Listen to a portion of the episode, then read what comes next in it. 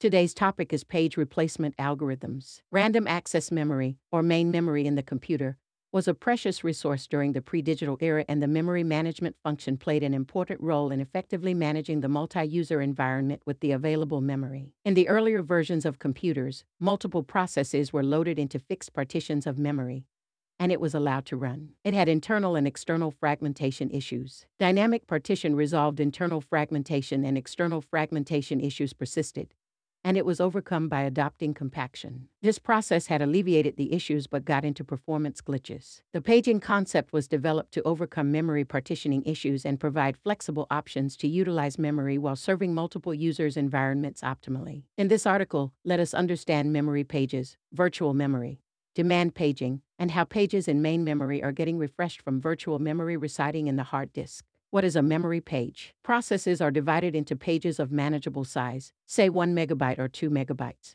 And the main memory of the computer is divided into frames of the same size. And any page of any process will fit into any frames. OS ensures all pages of a process for execution are made available in any frames, and priority is given to fit them in a contiguously available frame for better performance. Pages of the process which goes into hibernation are removed from the main memory and pages of the new process waiting in the queue will be loaded. OS maintains the page table by mapping the logical address of all the processes with the memory's physical address. This page table enables OS to get the physical address of any page of any process, access its content stored in the memory, and execute it. Pages facilitate utilization of the main memory optimally as well as the execution of multiple processes efficiently. What is virtual memory? There is always a need to augment main memory in order to execute processes of sizes bigger than memory, and handle more processes simultaneously. A huge sized memory, multiple times the main memory size, is created in secondary storage and made available to the users as the main memory to them virtually. All the processes, including the big sized process, will be initially moved to the virtual memory instead of the main memory as in the earlier version of memory management.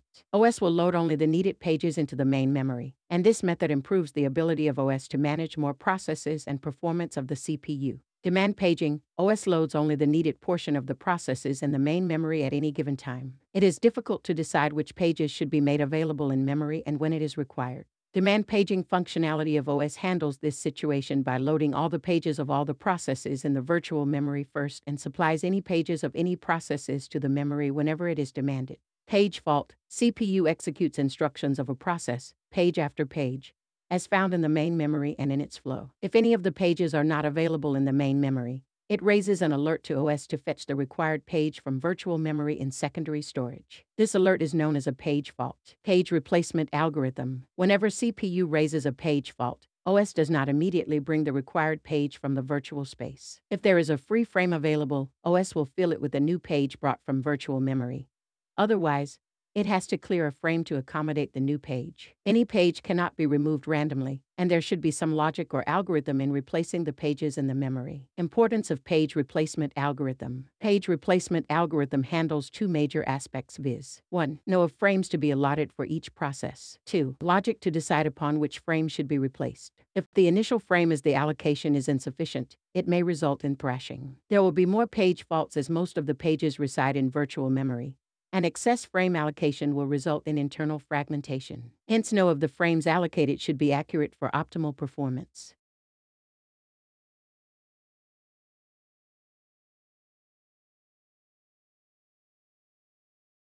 If the CPU immediately seeks a replaced page, it will result in unwanted swap out.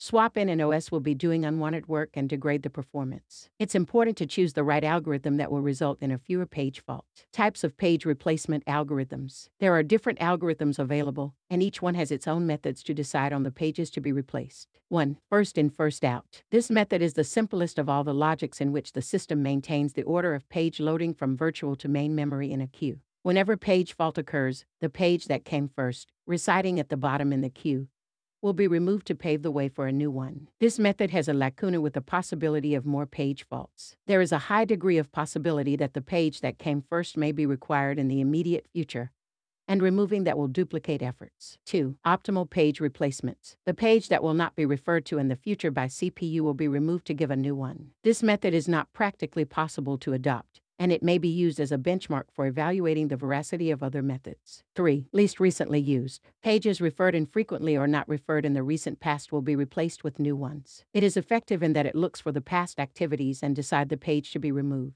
This is based on a probability theory that a page referred to frequently will continue to be used in the future also and vice versa. It is an effective algorithm overall since it was proved that it has the least page faults.